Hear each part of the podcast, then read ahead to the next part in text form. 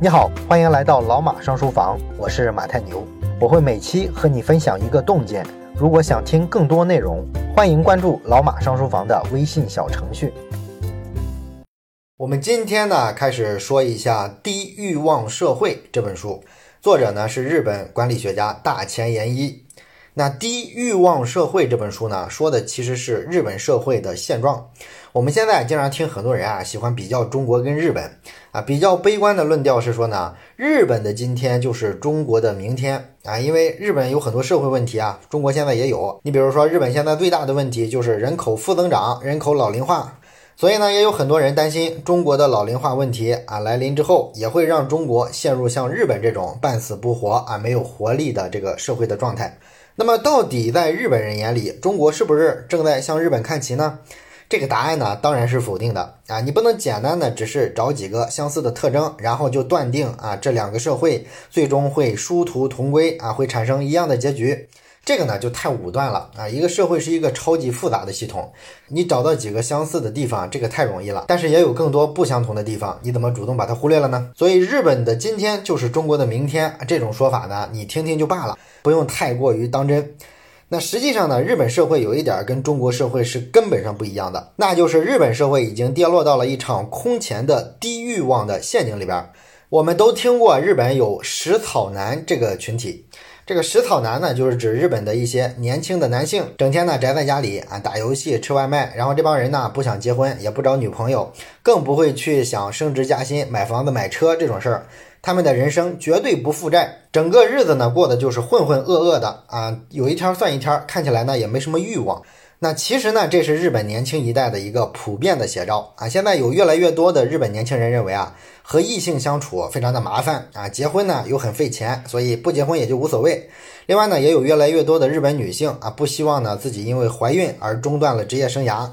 这些呢，都是未婚晚婚人群比例不断增加的一个主要原因。那现在呢，日本一共是五千一百八十四万户家庭，那么其中啊，一人组成的家庭户数有一千六百七十九万，这个占比呢是百分之三十二点四，而由夫妻俩跟孩子共同组成的家庭的户数呢是一千四百四十四万，这个占比是百分之二十七点九，也就是说呢，单身家庭比两性结合组成的家庭要多出不少。这就是日本的现状。那么单身的人多，就说明这个社会呢已经缺乏了基本的欲望了。因为组建家庭这个事儿，我们都知道，其实是很累、压力很大的。双方呢都要为家庭的经济开支而努力的奋斗工作，也要为孩子的未来去努力的打拼。那这些呢都需要有一定的欲望去支撑。而日本的年轻人的状态呢，就是看上去啊太素了，完全没有物质欲望，甚至对异性啊都没有太大的欲望，他自然不愿意去组建家庭了。这个还集中体现在日本的年轻人不崇拜那些成功的企业家、那些成功人士。当然，很多人把这个理解成这证明啊，日本啊，它这个民族特性它比较平和啊，不像咱们啊物欲横流啊，大家都拜金。一定程度上来说啊，一个社会发展最快的时候啊，往往都是拜金主义这种价值观流行的时候。但是如果一个社会已经不再拜金了，那很可能就已经掉进低欲望社会的陷阱了，就跟日本这样。所以很多时候啊，像这个拜金啊，像这个社会风气比较浮躁，这往往是我们给当前社会添加的一些负面标签。但是这些标签背后，其实代表的是这个社会欣欣向荣，有很多快速实现阶级跃升的机会啊，不然的话，他怎么会浮躁呢？对吧？所以在中国这样的社会，年轻人呢会开玩笑啊，叫马云叫爸爸。但是在日本这样的社会呢，像这些成功的企业家已经不再受年轻人追捧了啊，这就是一个很大的问题了。那看起来呢，年轻人丧失了欲望，就是日本社会缺乏活力的主要原因啊。因为年轻人就是未来嘛。但是呢，大前研一认为呢，其实啊，年轻人没有欲望，这还只是表象。日本社会陷入低欲望的真正的原因，其实主要是跟日本的老人有关。在日本呢，不花钱的不仅是年轻一代，还有老年人。日本的老年人呢，明明很有钱，但是呢，却一直攥在手里啊，不愿意消费。日本经济呢已经持续低迷了二十五年了，但是在这二十五年里啊，日本国民的个人金融资产总额从一九九零年的一千万亿日元增加到了一千七百万亿日元。这个呢，主要是因为老年人一直存钱导致的。当然，很多人会说了，九零年到现在，你这都三十年了，三十年从一千万亿涨到了一千七百万亿。你把通货膨胀算进来，其实可能还亏损了呢。但是你这是把中国的情况带入到日本了。日本实际上从九十年代到现在，经济失去了小三十年了。它这个过程中没有通货膨胀啊，甚至大部分时候是通货紧缩的，物价在下降啊。所以说这个绝对数字是有比较价值的，这个跟中国情况不一样。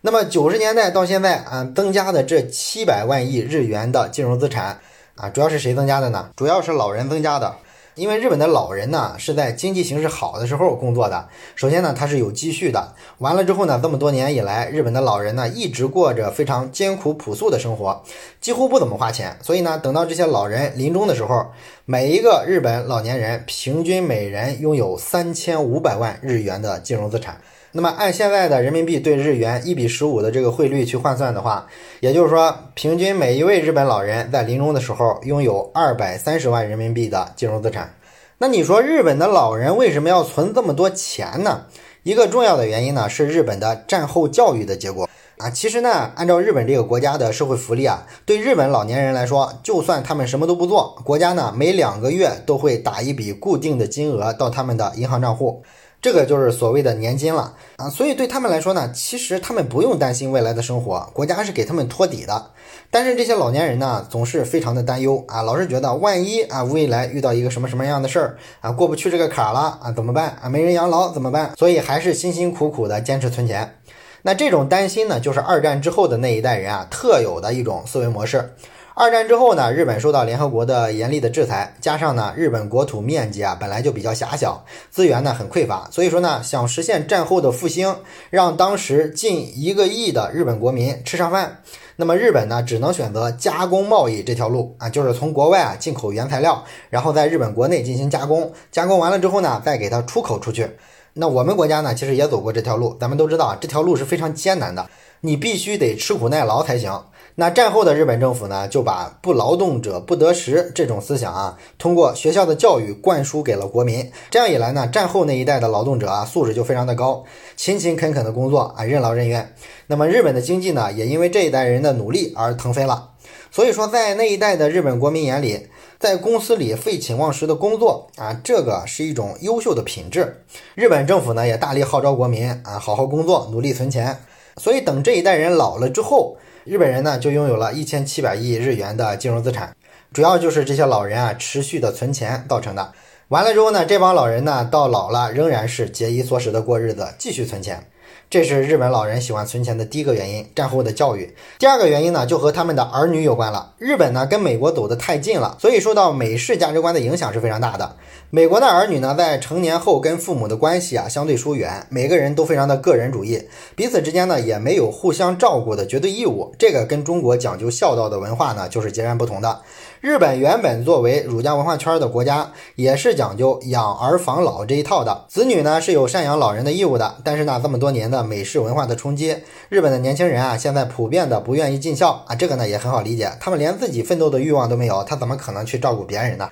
所以啊，日本的老年人心里呢会有一种不安全感，那么他们就更愿意存钱了。一方面呢，你有钱了之后可以不求人啊，如果说晚年需要人照顾，你花钱请护工就是了。另一方面呢，你手里有钱，跟儿女对话的时候啊，也更硬气一些。哎，你想继承我的财产，你就得来照顾我。这个呢，也算是对子女们的一种牵制力。当然了，这看上去呢，好像日本的老人啊很可怜啊，只能用钱来收买跟子女的关系。但是呢，从子女的角度来说，日本老人啊，其实干涉子女的生活也太多了。这一定程度上也导致了今天日本人的低欲望。为什么这么说呢？这是因为呢，日本的父母们对子女的职业的考虑啊，往往带有一些私心。他们希望呢，女孩能够当护士，男孩呢能够当公务员。女儿当护士呢，父母想的是这样呢，自己老了之后，女儿可以照顾自己啊，更方便。希望儿子当公务员，是因为父母们啊觉得这个工作呢，朝九晚五啊，固定时间上下班，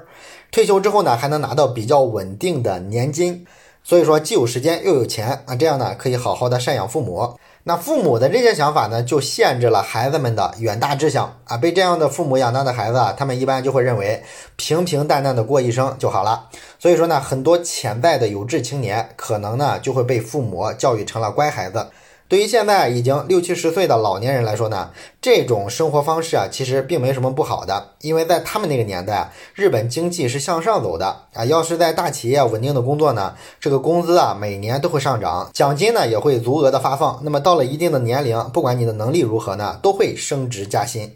但是对现在的日本年轻人来说，他就不一样了。即便说你成绩很优秀，你就职在某个大企业，也不一定能保证你日后就真的能过上非常安稳的人生啊！你像什么东芝啊、夏普啊这些日本老牌的大企业，我们知道说垮就垮了呀。所以对于现在的年轻人来说啊，以前的老人的那一套价值观啊，放在他们身上已经不成立了。所以日本这个社会啊，目前结构性的问题就出来了啊，资产主要掌握在老人手里，而老人呢是不花钱的，甚至他们通过影响孩子的职业选择等等这些方式，也进一步限制了年轻人花钱的能力，这就导致呢，日本社会整体的表现就是低欲望的。大家对未来的经济呢也没有信心，所以更愿意啊把钱攥在手里。可是有意思的是呢，安倍政府推出的是一套安倍经济学，这个呢咱们看财经媒体啊也比较了解，它其实是一套学的美国人的东西。尤其是二零零八年金融危机之后，美联储主席伯南克就曾经公开教安倍啊，你要学习美国那套直升机撒钱的办法，大量的印钞票，提高政府的赤字，降低利率，鼓励消费信贷啊。那美国呢，它是一个高欲望的社会啊，一有刺激呢，老百姓就真的会大手大脚的花钱。但是这些招数在日本就很尴尬，安倍折腾了半天，搞了半天量化宽松，最后呢也没啥用。日本的银行啊，甚至为了鼓励大家买房子，把这个按揭贷款的利率啊都降到几乎是无息贷款了啊！但是这也没用啊，没有日本人啊愿意买房子。那么在大前研一看来呢，安倍政府啊，这就是教科书式的教条主义，在美国行得通的政策，凭什么拿到日本来一定能行得通呢？是吧？你这也太糊涂了。日本政府实际上真正要做的，不是去学美国那套扩张性的货币或者是财政政策。而应该呢，去想办法降低日本的老人对于未来的不确定性的这种恐惧，让他们把手里的钱啊敢于花出去，这才是日本经济逐渐恢复、摆脱低欲望社会的关键。那日本政府应该怎么去做啊，才能达到这个效果呢？关于这个呢，咱们下期啊接着聊。